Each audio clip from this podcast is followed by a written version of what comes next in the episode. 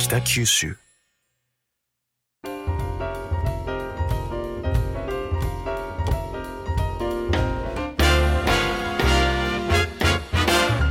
おはようございます。西日本新聞社が素敵なゲストと一緒に北九州の歩き方をお話しする番組ファンファン北九州。ナビゲーターの勝木雅子です同じく西日本新聞社の井上啓二です。井上さん先週のお話面白かったですね面白かったですね。赤ちゃん職員そうですね。もうびっくりしました。ね、ええもう日本語が喋れるようになったら早期退職です そうですね。そうでしたね。はい。ね、やっぱりあの高齢者の施設でねそういうユニークな取り組みをなさっているって本当に普通ないような。社会福祉法人だなと思うんですけれども、はい。今日も早速お呼びしたいと思います、はい。えー本日のゲストは先週に引き続き八幡西区の社会福祉法人もやい声優会の理事長をなさっている権藤君江さんです権藤さん今日もよろしくお願いしますよろしくお願いいたします。よろしくお願いします。先週はですね権藤さんの社会福祉法人の概要とか、はい。赤ちゃん職員とかユニークな取り組みについて聞かせていただいたんですけれども今日はねもう少しあのゴンちゃんのですね私の夢追い同期なんで ゴンちゃんって呼んでますけど、はい、あのゴンちゃんの人となりに迫ってみたいと思います。はい。で権藤さんはあの四国高知県のご出身なんですけどなぜ北九州に来ることになったんですか？そもそも。そうですよね。はい、あのまさか九州にはい。住むことになるとかええ。全然思ってもなかったんですけど、えええ学生時代にですね、はい。夫と知り合いまして、夫九州福岡県はい。大川出身なんですけど、はい。学生結婚をしてしまいまして、はい。はい、もう九州にはい。来ざるを得なかった来ざる あのお医者様でいらっしゃいますよね。そうですね。夫さんははい、は、はいい。知り合った頃は学生だったんですけど、はいはい、はいはい、そのまま九州にやってまいりました。で、はい九州の病院で、じゃあお勤めをされてたってことですかね。そうです。共に大学生で、はいははいそして卒業して、はいそして九州にやってきまして、はい九州の病院に。はい。はい。で、夫さんはお医者様ですけど、ええ近藤さんは社会福祉法人を立ち上げられましたでしょ？それは何かまたきっかけがあって。うんそうですね何ですか？あの最初からそういうことしたいと思ってたわけではなくって、ええそもそも病院というか、はいはい夫の診療所をええ立ち上げるというきっかけとなったのがですね、はいはい。私自身がはい。ずっとこう子供の頃から引っ越しが多くって、うんうんなかなかこう落ち着かない。はい。はい。こう落ち着かない人生だったわけですよ。で子供が4人できまして、はいはい。28の時にですね、はい。もう夫は大学の医局からですね、はいあっち行けこっち行けって話がやってくるわけなんですけど、引っ越ししたくなかったんです私。ははいはい。で子供たちに、はい。やはりこう一つの場所で。こう成長してほしい、あうんー、健康とかせず。はい。うん。作りたい。とはいいう気持ちから、はい。どうしたら定住できるかなと考えた時に、はい。夫は医者だ。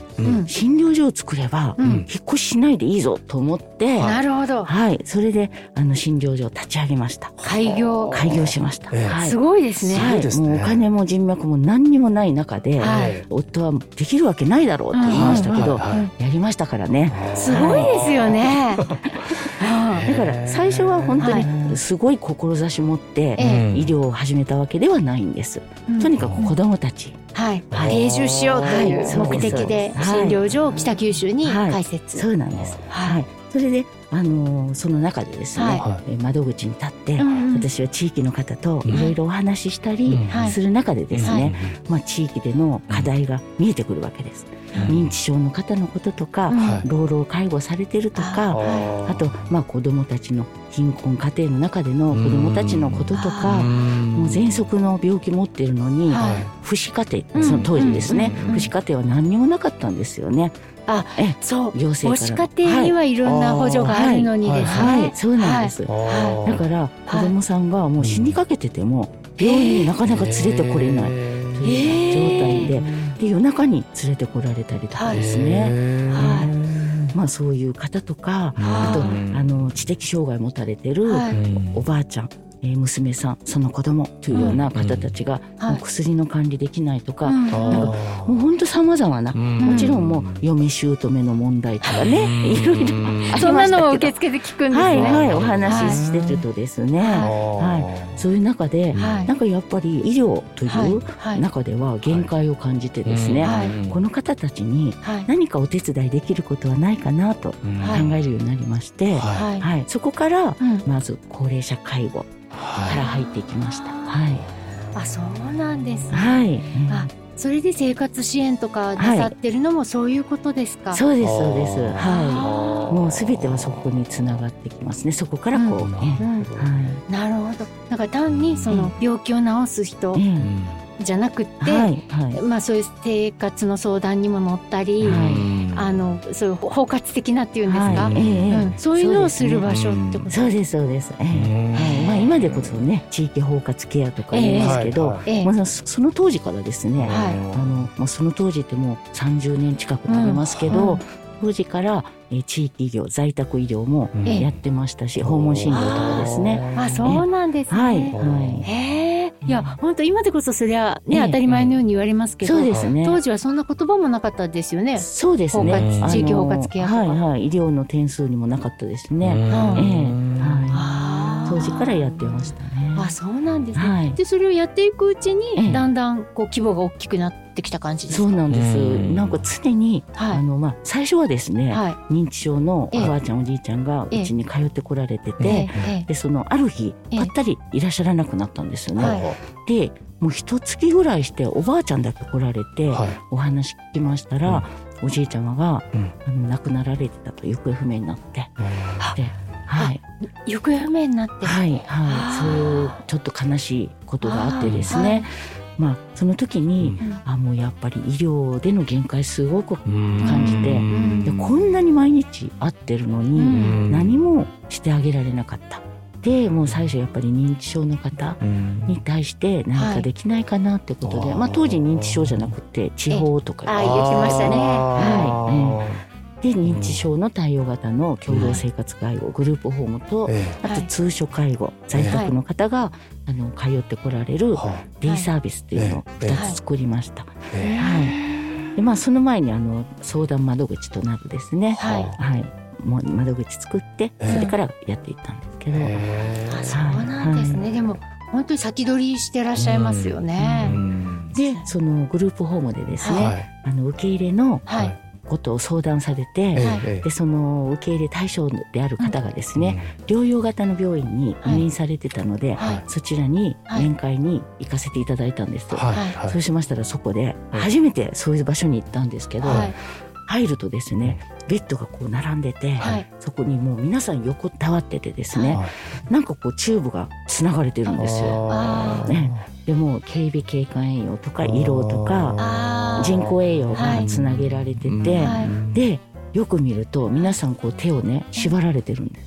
拘束されてるうろうろしないように。はい。はい。もうあのうろうろというかこう鼻からチューブ入れられてあこれ抜かない。はいあそう。はい。かそうか。はい。へそれでもうびっくりしてえもう衝撃的なね光景でしたけど。縛る介護っていうはい。あれですはい。ね。え。へー。えそれを見てもう連れて帰りますって言って本来もうグループホームははい。こう共同生活なのでやはりこうお食事一緒に作ったうりん洗濯したりそういう生活のそうなんです。うんですからもうもちろん寝たきりでうん。お食事取れないような方は対象ではなかったんですけど連れて帰りますって言って連れてお連れして。うん。はい。あそう。はい。入居されて。ええ。でもそれからはですねえもう寝たきりとかじゃなくですねもうあのリクライニングの車椅子に座っていただき毎日ええこうお料理作る音とかうん。香りとかん。まあ生活をもう五感で感じていただきながらですねはい。過ごしていただきました。あそう。あでもそれは幸せですよね。そうですね。でその時にですね人が亡くなるはいということをすごく考えまして、亡くなるってまあ動物でも人でもええ。みんなそうですけど、はい。え人が最後までええ。やはり幸福感持ってうん。よかったとか、うん。ありがとうとか、うん。そんな言葉が出るような、はい。まあ、生き方をするためには、終末期ってどんなところがあるんだろうとすごく考えるようになってですね、はいでそれからちょうどそういうことを考え始めた時に、うんうん。特別養護老人ホームのはい。公募が北九州でありまして、はい。もうこれははい。やるしかないはい。と思って、はい。はい、応募してですね、はい。はい、もう北九州ではうん。最高点の点で選定されました。あそうなんですね。へえーでもそのやっぱりこうポリシーにうん。根っこにあるのはうん。さっきおっしゃってたように縛らない。はい。で最後まで幸せに暮らせるっていう、うん。そそのポリシーのもとでうんそうです作られたってことですね。はい、やはり人は生きてる間は、うん。亡くなる瞬間までですね、うん。社会の一員でありはい。地域の住民である、はい。だから、はい幸せで笑顔で過ごしていただきたい、はい、亡くなる瞬間まで。そのお手伝いをさせていただきたいと思いまして、なるほどですね。でまあその地域の一員であるっていうのが先週お聞きしたようなね、そのマルシェのようなところにもねはい、やっぱり地域住民として、うん。あの施設にいらっしゃる方もはい。一員として参加してるっていう感じ。そうでですそうです。すえね。え。はいいやでもそうするともうなんかほぼ完成形の社会福祉法人のように聞こえるんですけど、はい。なんか温度さんはこれからやってみたいこととかあるんですか？そうですね。あのやはりこう人がはい。まあ高齢者、赤ちゃん、障害持った方、はい。地域の方、うん。えどんな人もうん。なんかもう縦割りではい。こうバラバラにしてしまうんじゃなくて、うん誰もがこう関われる、うん交われる、うんもうごちゃ混ぜにしたいんですよね。はい。はい。だからまあそういう場を今いろいろ作るための取り組みしてますけど、うん。まあその一つとしてですね、はい。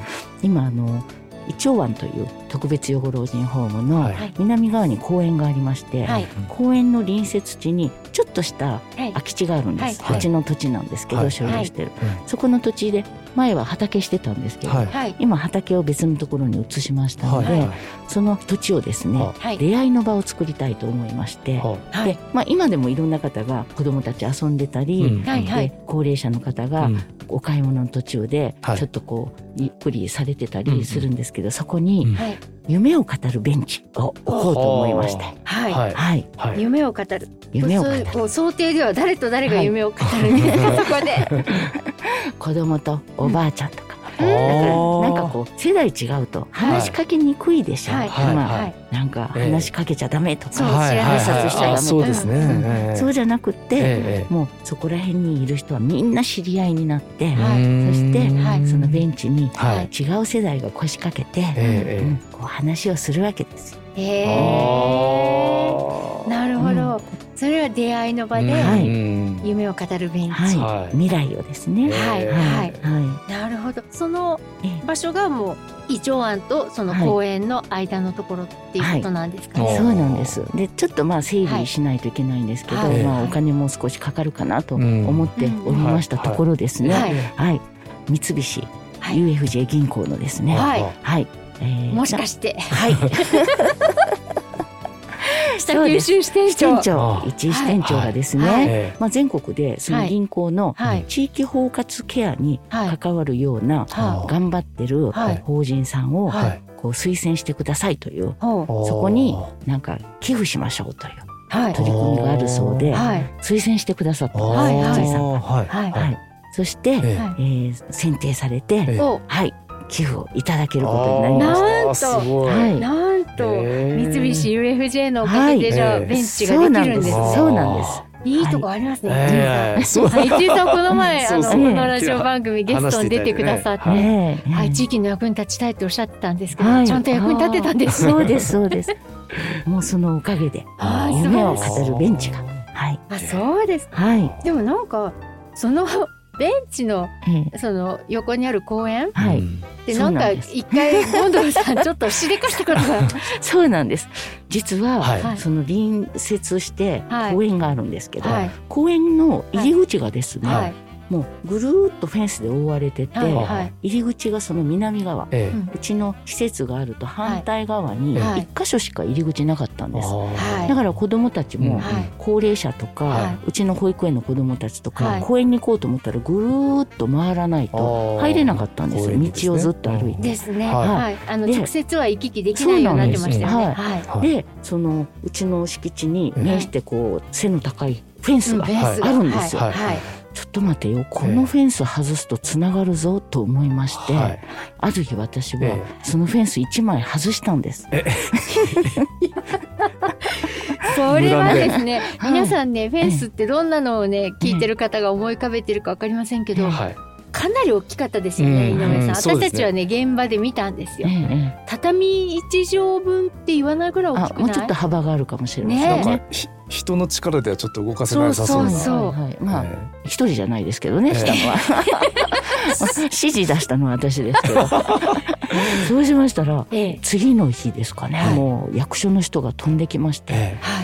あの公園との隣接地のええ。ところのええ。間のですね、ええフェンスが一枚ないんですけど、ええご存知の方いませんか？やば。すいません私が外しました。はい。はい。えはい、で行政の方がはい言われるには、え公と民のうん間にあるフェンスをはい。外してつなげるっていうのははい前例がない出た前例がないあ だからできないって言われたんです。あ。はい。で言われたので、ええ私はええここは民ではありません。こうです。あーうんね衣装案はこうです。こうんはいみんなのパブリックスペースそうですそうです。うんはい。で言い張ったそうです。うん言い張って、はい。まあ一年弱かかりましたけど、はい。はい、ついにはい。フェンスを取ることを許可いただきました。すごい。あーすごいですはい、ね。ですからつながってます。はい夢を語るベンチを置くところはいと公園がつながっているんです。はい。もう自由に行き来できるわけですよね。でも役所の人もうん。外した翌日にすぐお咎めに来るっていうのは、うん。どっかで監視されてるんうですん。ずっとね、うん。見てらっしゃるんでしょうね。怖いですよね。うん。ねいやでもね、あのゴンちゃんもね、うん。下手するとこれ器物損壊って逮捕されててもおかしく新聞に載ってもおかしくないですからピーね。ピーですよこれ。だからよくね説得して通じましたよね、うん。その熱意がはい。ね。伝わってよかったですね。そうですね。もうおかげさまでね、もうね子供たちも、うん高齢者の方も保育園の子供たちも、はい。みんなそこね。はい。どんどん通って、はいうんはい。いやー、うん。そしてもうすぐベンチができるという。そうなんです。んはい、はい。それは素敵。はい、はい。楽しみなんです私も。うん。それからあのね1回目のあの前編の放送の時もちらっと言いましたけれども、ねあのゴンちゃんは女優としても活躍していらっしゃいますからね。はいはい。はい女優です。ですよね。でもそのね実は女優になるきっかけっていうのが、ええ西日本新聞のイベントだったんですすよ。よね。そうなんですよ。うんよくよく考えたらそうだったんですよ。はいいや、はいそれ私もなんかうんこの前ゴンドさんと話してて、うんあそうかあの東海湾クルーズかってねねあの西日本新聞がですね、はい北九州本社ができて5周年か何かで感謝の集いとかをしたんですよね。はい。でその感謝の集いでまあ、西日本支部ご愛読してくださってるいろんな方にはい。船に乗ってもらってはい。東海湾の夜景クルーズをして、で料亭金鍋でご飯を食べるっていう楽しいイベントだったんですはい、よね。楽しかったですすごく。初めてお会いさせていただく方がたくさんいらっしゃって、そうで権藤さんはもはい。うこういう感じの方なので、はい。皆さんとこう名刺交換をされてる中にはい劇団青春座がそうなんですあー伊予貞美代表がいらっしゃいました。なるほど。ね文化人の方たくさんいらっしゃいらっしゃいます。その中に、はい、劇団青春座という日本で一番古い民間の地元劇団。地の劇団元の市民劇団の代表がいらっしゃって、はいはい、演劇の話をして、はい。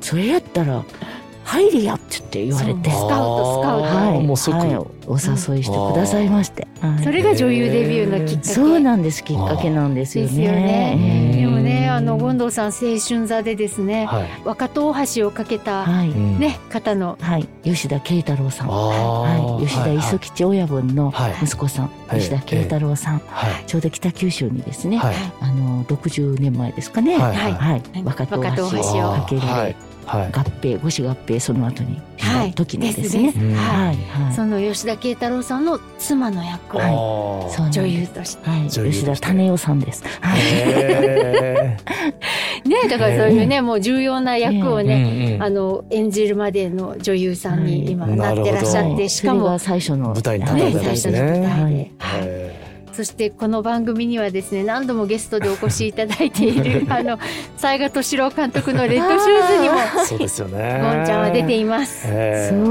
うなんですよね。もうですよねはい。ロケ地にもなってますよね、はいイチョウアンが。そうです。一応あのクラブ、もやい声優会の一応あのクラブが、うんあの主役の方がね、うんそう働く朝日奈介護の現場で、うんはい。ねえ、ええそしてあの水木有沙さんそうなんですよ。ね綺麗な方ですよ。はい水木さんも朝日奈でさんも共演してますからねゴンちゃん。同じ同僚の介護士の役です。そうポロシャツってね、はい。なんか介護士の役をゴンちゃんがされて、ますよね。で水木さんとお茶飲んでましたよはいね。はいもう本当にもうあんなありがたい役をさせていただいて、いやもう、うんあの映画見に行ってびっくりしましたもん、うんあゴンちゃんだと思って っていうねご活躍されてるし、はい。ご自身であのはい。一応案はスタジオにして、ラジオ番組も持ってらっしゃいますよね。そうなんです、うん。はい、はい。スタジオがあってですね、はい。萌え萌えです、萌え萌え。ははい。い。萌え萌え。萌え萌えの意味知ってますか？いえいえ。えどういう萌え萌えなんですか？萌え萌えって、はい。福岡県の南部の方はい。八女久留米とか大牟田とか、あっちの方で今でも使われている方言で、はい。分かち合いという意味なんです。あじゃあ萌えなんですか？はい、萌え合いと一緒です。はい、そうなんですか？い。やはい。私何かにこう燃える燃え燃え。違う。そうそうそう。だからなんかうん焼きそばとか一皿あって、ええ。あこれ萌え萌えして食べんねとかって。いうのあそうなん分ですか？け合うって。はあい。そうなんですね。そうなんです。はい。へはい。あそれで話を萌え萌えしましょうっていう意味なんあです。そうなんですうね。んでもねそこのラジオ番組もあの、ううんちの新聞でも紹介されてましたけど、えキャンディーズならえぬはいアメちゃんズハムちゃんです。はい。三名の認知症のおばあちゃんがパーソナリティの番組がございまして、あはいはい。ラジオオレンジカフェという。はい。はいおばあちゃんたちがね、もうんういろんなお話をよくお話ししてくださいますよ。いろいろ。ねでもねやっぱりあのうん。認知症でいらっしゃるので、はい。ちょっとねお話が同じことがね、何回かあってみたりとか、ええ。あの、はい。ねお話がちょっとね噛み合ってなかったりもするけど、忘れたりね。うん。そう。うんそれもまた味があるということで、そうそうそう、うんもうね、あの、はい。すごいですね。あの皆さん三人で。ええこうなんか聞いても「いやわからんわからん忘れた」って言いながら もう一人が「いや忘れるけん幸せなんよ」とか。あ ありますよそうなんですよ。よ。もう言葉で私自身がはい。もう癒され元気をもらい、うん。すごく素敵な番組で、うん。はい、こうミキサーしながらね私自身がね、ええ。はああもういい役させてもらってるな幸せもらってますもんおばあちゃんたちが。あでもね、うん。おばあちゃんたちにとってみればね、うんそれがまた生きがいで、ーそうなんですよ、ね発信する場って大事ですよね。ねそして聞いてもらってるっていうのが、はいはい。う全然喋らなかったおばあちゃんがうね、ん。もう話のオチまで考えるぐらい。ええ喋るようになりましたからね。ええでもそれってなんか認知症予防？うん。っていうかねその認知症が進まないはい。ことに役立ちそうです絶よね。対いいと思います。絶対いいと思います。うん。ね赤ちゃん職員もいいけど、うん。このねん萌え萌えもね、はい。もうあのやっぱり喋る笑う、うん。こういうことを、うん。やっぱ高齢になってもね、はい。高齢者でも認知症になっても、ううんん喋る笑う、そして時には泣いたり怒ったり、ね、こう人としての感情を表出させることってはい。大切なことかなと思います。そうですね。うんそしてなんか役割があるってはい。ねああなたは番組のパーソナリティはい。だからやってくれないと困りますっていううん。その役割はすごいいいです大事ね。ですね。そうですね。うんそれもまたね居場所っていうか社会の一員。はい、もう居場所生きがい作りがですね。ね。え。うん。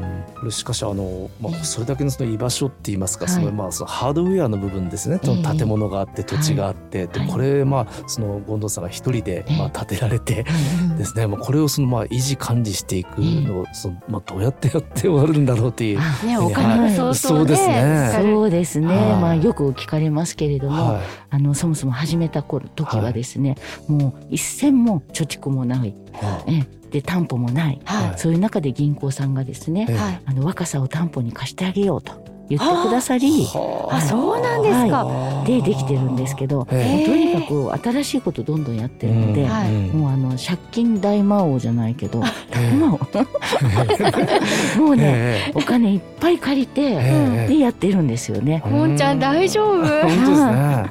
はい、ええ。でもなんか私は、今の仕事をとてもあの楽しく自分自身の生きがいでもあり、ええ。はい。あこういう仕事をさせていただけるってすごく幸せなことだなと思ってまして、えはい。今、まあ、働きうん。で、まあ、借金の返済もしていきますけれども、うんうんまあ、欲しいものってはい。車とか家とかは欲しい時うん。ってええ。借りて買うじゃないですか、はい。はい。はい。それと同じで、ええ。私はえ自分が生涯はい。やりたい仕事をええ。買ったんだ。それをそう思ってます。す借金してはい。自分のお仕事を買った、はい。いやそんな風に考えられるってすごいですよね。もうあの本当いい仕事を買ったなと思ってます。もうあ幸せです。こういう仕事をさせていただけるなんて。ーなるほどですね、はい。でもねうん本当きっかけはそうやってはい。夫の診療所を手伝ううちに地域の課題が見えてきて、うん。でこれを一生の仕事にはいいやーすごい人生ですよね。四国にいた時はねこんな風になるとは思いもしなかったですよね。そうですね。全然思ってなかったですね。でもこれ本当北九州の人にとってもありがたい、うん。ね、居場所を作ってもらったり、うん。ね、自分の役割を与与えてもらったりして、はいとってもありがたいことだと思いますし、ね。ね、全国の施設がねこううん。見に来てくれたらいいモデルケースっていうか、ね、なりますよね。そうですね。ごいよね。すごいですよね。はいいろんなね方がやっぱりごちゃ混ぜではい、生きることがうん。お互いにこう元気とか笑顔をもらえるから。はい。うん。そうですね。うん。で本当今って単身世帯はい。がすごく増えてるじゃないですか。そうですよね。それはね、生涯一度も結婚しないっていう単身世帯もいるし、離別とか、あはい。の死別とか、はい。そういうのでお一人になられた方とかもいて、うん。そういう人にとってね、そのごちゃ混ぜではい。みんながいる場所があってすごいいいですね。そうですね。そして何よりやっぱりこういう中ではい。育っていく子どもたち、はいうん。やっぱ子どもたちの未来のためにですね、はい。やっぱりねこう住みよいはい。明るいはい社会にしたいじゃないですか。はい。うん。やっぱりやってることは全ては子どもたちの未来の笑顔のためかなと。あー。いつも思います。ああいいですね。本当ね胃腸案を育った子どもたちがねうん。またうん。ねそういう種をいろんなところでまいてくれたらいいですそうですね。ね。うん。うん。いやー本当いいお話を聞きましたね。本当ですね。まあ、特にその子供たちのためっていうのがですね、まあ、私もその小学生の子供がいるんですけどやっぱり学校から帰ったら皆さんこうオートロックのマンションに入っていくんですよね。もうどこにも寄らずに寄るところもなくですね、みんなそういうそういう子供たちが何万人もいてでも本当は子供にとってはこう昔でいうこう神社だったり、はい。こうドラえもんの土管がある公園だったりはい。今もうないからですね、そうですよね。そういうところをまあここが提供してるっていうか、はい。はい。ベンチもね。実はベンチもはい、ベンチもそうですし、本当になんか理想的な、すべては子どもたちのたというのがありますね。よくあの地域包括ケアの,、はい。あの厚労省が出してるはい。植木鉢の図があるじゃないですか。はい。お皿があって植木鉢があって、ありますね、はい。えであそこに葉っぱが3本か4え本あって、はいはい。ね、あの図おかしいんですよ。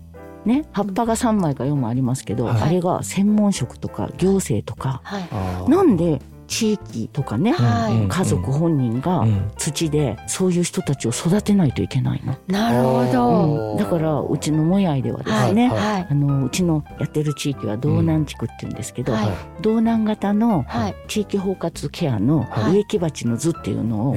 考えたんですよ。ほはい。でそれはですね、はい。植木鉢がはいありますけど土がありますけどそれが地域、そしてそこにこう葉っぱが生えてきますけど、はい。葉っぱが学校だったり行政だったり企業だったりはい。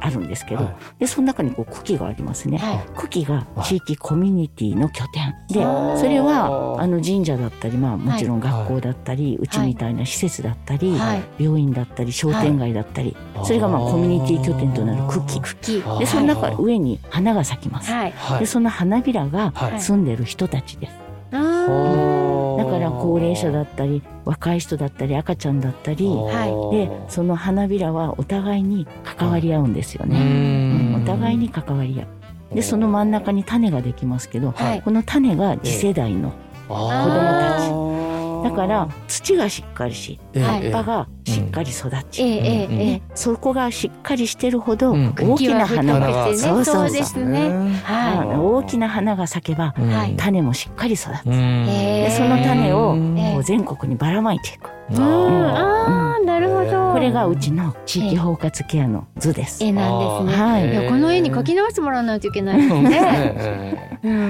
ん、でも本当そうですよね。住民とか子供たちが主役じゃないと。そうですそうですんんんねそうですね。へえ、あ、そうなんだ。、はいやー。本当あの先週今週2回にわたってもういいお話を聞かせていただいてありがとうございました。こちらこそありがとうございます。えー、八幡西区で社会福祉法人もやい聖友会の理事長をなさっている権頭喜美惠さんにお話を伺いました。どうもありがとうございました。ありがとうございました。ありがとうございました。ファンファン北九州では皆様からの感想を募集しています。ハッシュタグファンファン北九州でご意見ご感想をお寄せください。スマホアプリのポッドキャストや Spotify、ボイシーでは今日のお話のディレクターズカット版として放送できなかったお話が聞けるほか、過去の放送のアーカイブも聞けます。それでは次回のファンファン北九州もお楽しみに。